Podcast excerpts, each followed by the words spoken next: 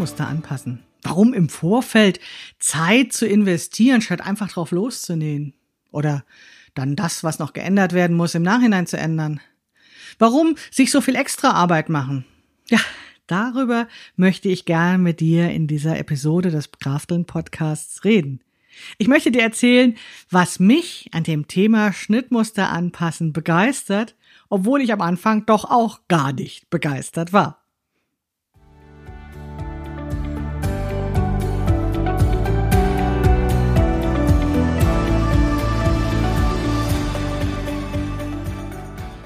Hallo und herzlich willkommen zu Past, dem Podcast von Krafteln.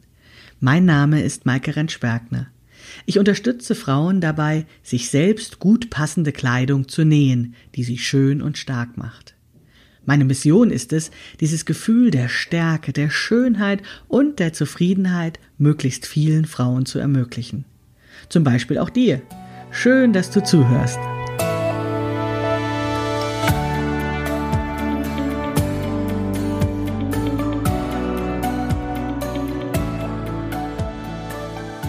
Heute möchte ich dir erzählen, warum ich es sehr viel spannender und besser finde, ein Schnittmuster anzupassen, statt nachträglich lange an einem Nähwerk herumzufrickeln, bis es passt. Schön, dass du wieder da bist. Ja, warum interessiert mich eigentlich dieses Thema Schnittmuster anpassen so? Und ich äh, spoiler das jetzt mal im Vorfeld. Ich verrate dir jetzt schon, was ist eigentlich äh, der Grund ist, warum mich das interessiert. Ja, weil ich total faul bin. Ich bin viel zu faul für nachträgliche Anpassungsorgien. Und ich bin ergebnisorientiert. Ich möchte ein bestimmtes Kleidungsstück haben. Und zwar sofort, so schnell wie möglich. Und wenn mir dieses Kleidungsstück gefällt, möchte ich das noch fünfmal haben. Nochmal in drei anderen Farben und nochmal für eine andere Jahreszeit und, und, und. Ja, deswegen finde ich Schnittmuster anpassen super. Und äh, ja, dass es mir beim Nähen natürlich darum geht, besonders gut passende Kleidungsstücke zu nähen, das weißt du ja schon. Aber wie bin ich zu dem Thema Schnittmuster anpassen letztlich gekommen? Dazu möchte ich dir kurz von meinem Anfang des Bekleidungsnähens erzählen. Ich wollte als erstes Kleidungsstück für mich eine Tunika nähen. Eine Tunika mit Teilungsnähten, weil ich äh, irgendwoher schon wusste oder gehört hatte, dass diese Art von Kleidungsstück eben vorteilhaft für eine runde Figur ist, den Busen und die Taille sehr schön betont und weil ich wahrscheinlich auch schon irgendwo gehört hatte, dass man das gut anpassen kann. Ja, ich hatte mir ein Schnittmuster ausgesucht und weil der Nähkurs ja Nähkurs heißt, hatte ich das vorher zugeschnitten und bin dann zum Nähen in den Nähkurs. Leider bin ich dann äh, nicht so schnell wie erwartet mit einem Kleidungsstück da rausgekommen, weil die ersten zwei Nähkursabende verbrachte ich mit Nähen und Auftrennen. Der Nählehrerin war das, was ich produzierte, nicht ordentlich genug. Und so musste ich immer wieder Nähte auftrennen, bis sie damit zufrieden war. Und ich weiß nicht genau, an welchem Abend ich endlich was anprobieren konnte. Vielleicht war es der dritte Abend. Jedenfalls hatte ich dann endlich was zum Anprobieren. Ja, und hatte eine Tunika, die an der Brust ein wenig zu eng war, aber was noch viel schlimmer war, sie beulte oberhalb der Brust und insgesamt sah sie nicht super. Also es sah nicht wirklich gut aus, das, was ich genäht hatte. Es war ein günstiger Stoff. Ich hatte einen sehr, sehr günstigen Stoff genommen und man hätte jetzt auch sagen können, naja, ist ja egal. Aber ähm, ich wollte ja lernen, wie das geht. Und war sehr verzweifelt darüber, dass es dann doch auch so lange dauert. Die Verzweiflung wurde etwas gemindert, als die Schneiderin, die diesen Nähkurs gab, begann, diese Tunika für mich abzustecken und ich dann eben sie passend nähte nach ihr diesen Absteckungen und dann doch ein ganz ordentliches Kleidungsstück produzierte, was ich auch wirklich die nächsten Monate gerne trug, bis der Stoff einfach nicht mehr schön war, weil er eben billig war. Ja, das war natürlich dann, da war ich natürlich stolz wie Bolle, dieses Kleidungsstück für mich genäht zu haben und wollte natürlich gleich noch Nummer zwei produzieren. Ja, ihr könnt wahrscheinlich schon raten, was passierte. Ich nähte Nummer zwei genauso wie Nummer eins weil diese Nählehrerin sich mehr oder weniger weigerte, die Änderungen auf dem Schnittmuster zu übertragen. Und zwar hat sie sowas erzählt wie, jeder Stoff verhält sich anders und ähm, ja, das ist ja kompliziert und machte da so ein Riesending draus. Ich bin dann nicht weiter in diesen Nähkurs gegangen, sondern habe fortan mein Wissen aus Büchern und aus dem Internet und äh, so aus Tutorials und aus Nähblogs und so zusammengetragen und dachte mir, na ja, wenn die das nicht macht, äh, was ich will, dann kann ich das auch anders lernen. Denn was ich lernen wollte, war, wie funktioniert eigentlich Kleidung? Wie kann ich ein Schnittmuster so anpassen, dass ich daraus immer wieder ein Kleidungsstück nähen kann.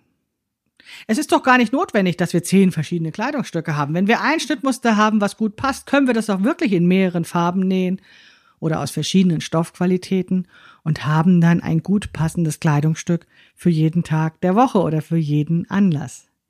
Aber das habe ich dort nicht gelernt und das fand ich sehr enttäuschend.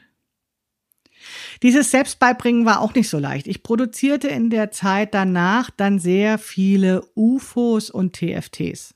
Ihr wisst sicherlich, was das bedeutet, oder? Ein UFO ist ein unfertiges Objekt, also ein Kleidungsstück, was man genäht hat, was Frau genäht hat und was dann in die Ecke geknallt wird oder in den Korb für machen wir bei Gelegenheit ähm, und einfach noch nicht fertig ist. Und ein TFT ist äh, die finale Lösung. Da ist dann dieses äh, Ding, was einmal ein Kleidungsstück werden sollte und nicht so aussieht, wie er träumt, bereits in die Tonne gewandert, also weggeworfen worden, ein Teil für die Tonne. Und das ist doch sehr frustrierend. Also abgesehen davon, dass wir Geld für den Stoff ausgeben und unsere wertvolle Zeit investieren, ist es doch einfach auch total belastend, diesen Frust zu produzieren, diese enttäuschten Träume zu haben. Das wollte ich nicht. Ich wollte lernen, wie ich ein Schnittmuster anpasse, damit ich Kleidung nähe, die mir gut passt. Und ich fand dieses später Anpassen nicht toll, weil es mir keine wiederholbaren Erfolgserlebnisse bescherte weil ich auch das Gefühl hatte, ich begebe mich in die Hand dieser Nählehrerin und ich möchte es doch eigentlich selbst können. Ich möchte das für mich lösen können. Und ich empfand diese gefühlt stundenlangen Anpassungsorgien als sehr mühsam und schwer und frustrierend. Ich nenne das Frickeln. Ich habe das Wort frickeln mal im Duden nachgeschlagen und dort wird es definiert als ein technisches, handwerkliches Problem oder eine Aufgabe, mühsam, kleinteilig oder zeitaufwendig zu lösen versuchen. Ja, ich würde sagen, das trifft's. Also handwerkliches Problem eindeutig, mühsam, oh ja, kleinteilig, ja, in der Tat, Schritt für Schritt immer dem Erfolgserlebnis nähern in vielen Schritten und zeitaufwendig. Oh ja, es war meistens viel zu zeitaufwendig für meine Geduld und auch für meine Kraft, die ich an den Abenden hatte, wenn ich überhaupt mal Zeit zum Nähen hatte. Zu, ja, die ich zur Verfügung hatte. Und ich empfand das tatsächlich als sehr, sehr mühsam und frustrierend.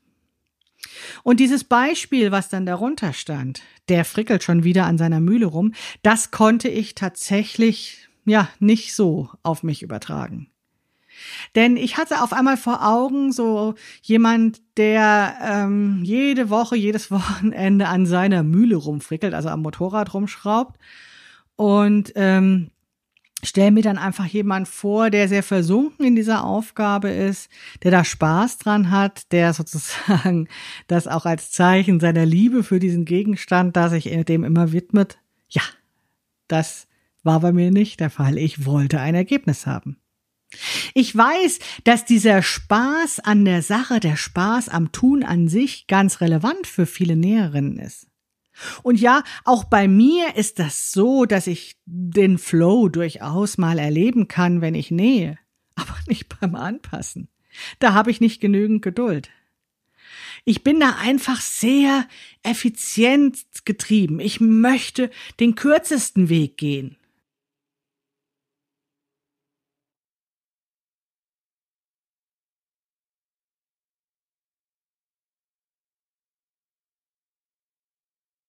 Ich möchte dieses neue Kleidungsstück haben. Wenn ich davon träume, jetzt unbedingt ein lila Kleid haben zu wollen und wenn ich diesen Stoff gefunden habe und wenn ich weiß, dass dieses Schnittmuster mir stehen wird und wenn ich loslege zu nähen, dann will ich unbedingt dieses Kleid anziehen. Ich sehe mich beim Nähen schon darin. Ich stelle mir vor, in welchen Situationen ich es tragen werde und ich stelle mir vor, wie begeistert die Menschen sein werden. Das klingt jetzt irgendwie ein bisschen theatralisch, aber ehrlich gesagt ist das so. Und wenn ich dann es anprobiere und ich sehe vor dem Spiegel, dass es nicht so ist wie in den Träumen, dass ich nicht die Frau aus meinen Träumen geworden bin, dann ist das natürlich Mist. Dann ist das natürlich total enttäuschend. Da stecken meine Träume drin, meine Zeit, das Geld für den Stoff. Wie ätzend. Ja, okay. Ich weiß, dass auch Schneiderinnen und Schneider immer noch Anproben machen und noch äh, dann was ändern und noch eine Anprobe machen und noch was ändern.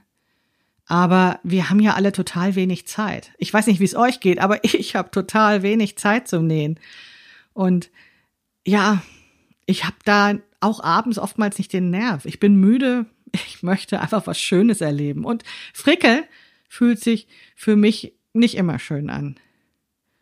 Und es nervt mich total, dass der Ausgang unsicher ist. Wird es klappen? Werde ich heute die Lösung finden? Werde ich es hinbekommen? Wird es so schön wie in meinen Träumen werden?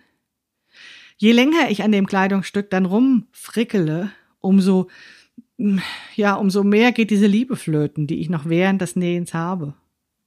Und deswegen finde ich es so sinnvoll, im Vorfeld Schnittmuster anzupassen.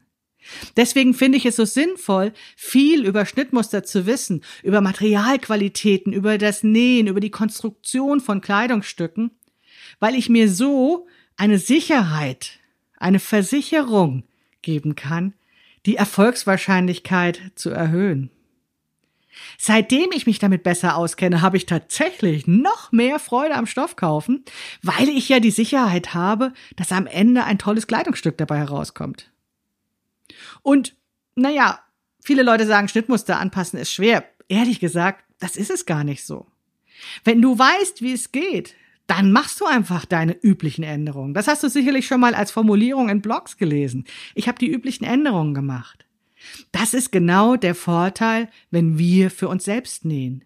Wir müssen gar nicht wissen, wie es für alle Leute geht, sondern wir müssen unseren Körper kennen und für uns die notwendigen Änderungen machen. Unser Körper ist mehr oder weniger stabile. Wir bleiben weitestgehend gleich lang oder kurz oder breit oder eng. Also müssen wir immer die gleichen Sachen ändern.